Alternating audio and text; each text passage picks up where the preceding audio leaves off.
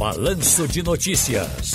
Tá no seu direito. Vamos começar agora com o doutor João Bosco de Albuquerque Silva sobre direitos de famílias e sucessões. Doutor João Bosco, como vai? Tudo bem, amigo? Bom dia, Ciro. Bom dia, ouvinte da Rádio Jornal. Tudo bem, tudo direitinho. Sei que o doutor João Bosco é um homem é, dado a grandes e boas leituras, indica sempre bons livros, boas leituras. Quero lhe dizer que eu comecei aqui os três volumes do nosso querido Laurentino Gomes, que é sobre a escravidão. E estou cada vez mais. Assim, é, a leitura é boa, é gostosa, nos puxa para dentro, mas está dando um horror, viu? Esse nosso país é desigual, ainda tem gente que pisa na história, né, doutor João? É verdade. Veja, essa obra de Laurentino Gomes é maravilhosa, mas é importante que a gente frise, o, a história brasileira ela é repleta de sofrimentos, de vidas, muitas vidas que sofreram, principalmente essa, essa situação da escravidão no Brasil, da questão do índio no Brasil, da questão do homem do campo, da, na, na agricultura, enfim. É, você está aí repleto de obra rica, viu, Ciro? Parabéns. Uhum. Aliás, eu uh, veja que a minha ignorância chega nesse ponto, mas é lendo que a gente descobre e retira da frente essa ignorância, joga lá fora, que era com relação a que a escravidão não tem nada a ver né, com essa coisa da cor também porque em outros tempos, na, na, nos, em, outros, em outros séculos lá atrás, 1400 e lá vai bolinha, por exemplo, nós tínhamos é, é, loiros de olhos azuis escravizados, cativos também. É aí que a gente busca na história o quanto o mundo, né? O ser humano é desigual. Que coisa terrível escravizar outra pessoa, cativar o outro igual. É muito ruim, doutor João. Dá uma dor na gente danada, uma raiva às vezes, sabe? É verdade, Ciro. No Brasil tem muito esse foco da escravidão do negro, né, por conta de toda aquela situação do passado, do, do, do homem africano vindo para cá para servir de mão de obra, seja no Caribe, seja na América do Sul e uma parte ali do sul da América do Norte. Mas a escravidão do homem branco, do homem como se, da escravidão da mulher, da mulher sendo vendida como objeto, cada por, por animais, é, é, o ser humano, é, às vezes, Ciro, ele ultrapassa a barreira do, de qualquer bom senso. Ou às vezes eu posso dizer, o ser humano é ruim ele precisa muitas vezes se lapidar e acreditar em Deus para melhorar um pouco a sua estrutura.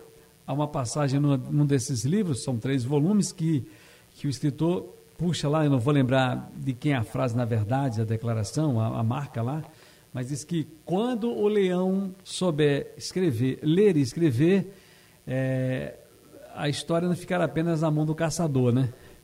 É verdade. E é, bonito, é verdadeiro, viu, Ciro?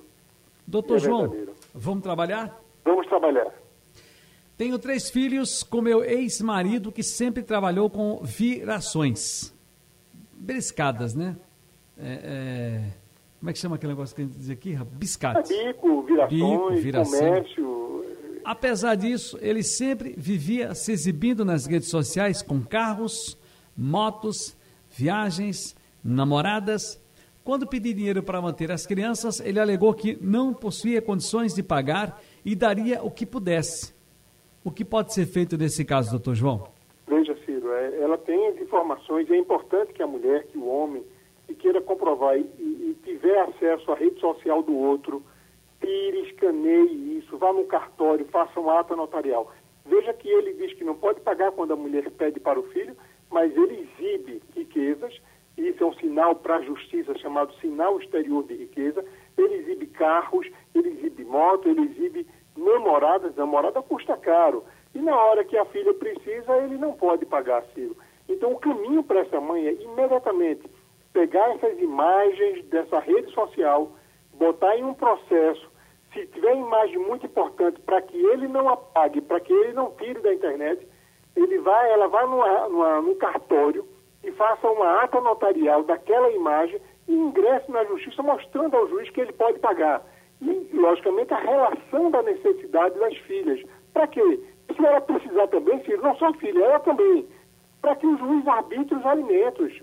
E aí o juiz vai ter a segurança, olha, se esse homem vive comprando isso, vive frequentando restaurantes, andando com roupa de marca, e na hora que para pagar os alimentos ele não pode, tem alguma coisa errada. E aí o juiz determina os alimentos e ele vai ser obrigado a pagar, filho. Uhum. Agora, doutor João Bosco, aqui tem outra que diz o seguinte: fui casada por alguns anos e me divorciei. Após um período separados, voltamos a nos relacionar. é, e meu ex-marido por 12 anos. Após esse período, nos separamos e ele comprou um apartamento. Tem algum direito sobre esse imóvel? Sim, Ciro, eu entendo que sim. Veja que situação. Ela foi casada e se divorciou. Então, o que ela tinha comprado no período do casamento foi divorciado, foi separado.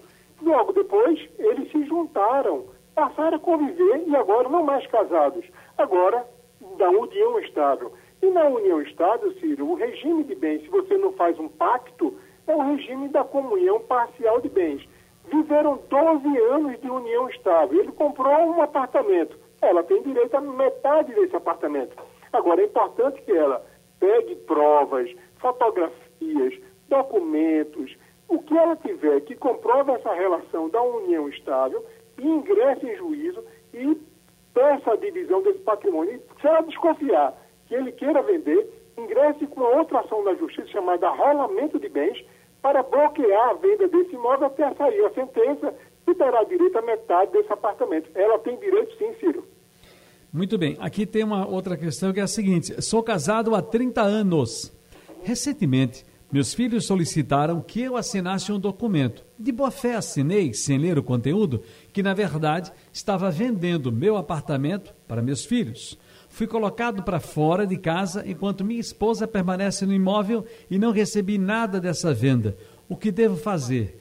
Na verdade, é, dá para entender. A gente fica aqui é, resumindo, quando a pergunta tem muitas coisas, vem um calhamaço de papel aqui, mas é um processo que, que vinha se desgastando em família. Mas mesmo assim, aqui acolá dá aquela, aquela queda né, do sentimento de amor, de carinho, dá aquela apaziguada. Num desses momentos, vários documentos foram assinados com outros fins, coisas bobas até da própria família ali que se resolvia. E dentre esses estava essa coisa da concordância na venda do imóvel. E aí deu nessa confusão toda, doutor João. Isso sim acontece muito, Ciro. Acontece principalmente quando um homem ou uma mulher começa a namorar outro e aí os filhos se acham dono desse patrimônio e pede que o pai assine um documento, uma escritura, faz simulação, não sei se esse caso é uma simulação de compra e venda, onde eles fazem de conta que pagam e o, e o pai ou a mãe assinam aquele documento e botam em nome dos filhos para que ninguém tome, entendeu? É essa situação. Mas o, o, o, grave aí nessa situação foi que ele foi colocado para fora de casa, né, do imóvel que agora que não é mais dele.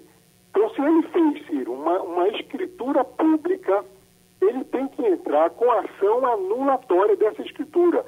Mostrar na justiça ao juiz que ele assinou o documento em confiança com, aos filhos e que em nenhum momento os filhos desembolsou dinheiro para pagar ele. Se, o filho desembolsou o dinheiro, os filhos depositaram o dinheiro na conta dele, os filhos têm que ter a comprovação do depósito.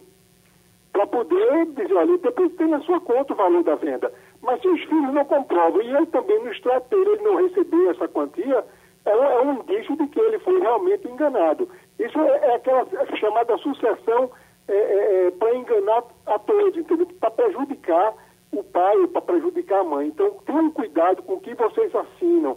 Muito cuidado no, nos papéis que vocês assinam, porque vocês podem sim ser lesados e ser prejudicados, Ciro. É uma questão, veja, uma questão feita por, por filho. Não foi um estranho, não. Então, às vezes, se, dependendo do contexto, até com os filhos a gente tem que ter cuidado. Muito bem, doutor João Bosco de Albuquerque Silva, muito obrigado mais uma vez. Está no seu direito. Até a próxima semana, amigo. Abraço, Ciro. Boa tarde a todos. Saúde a todos. Muito bem.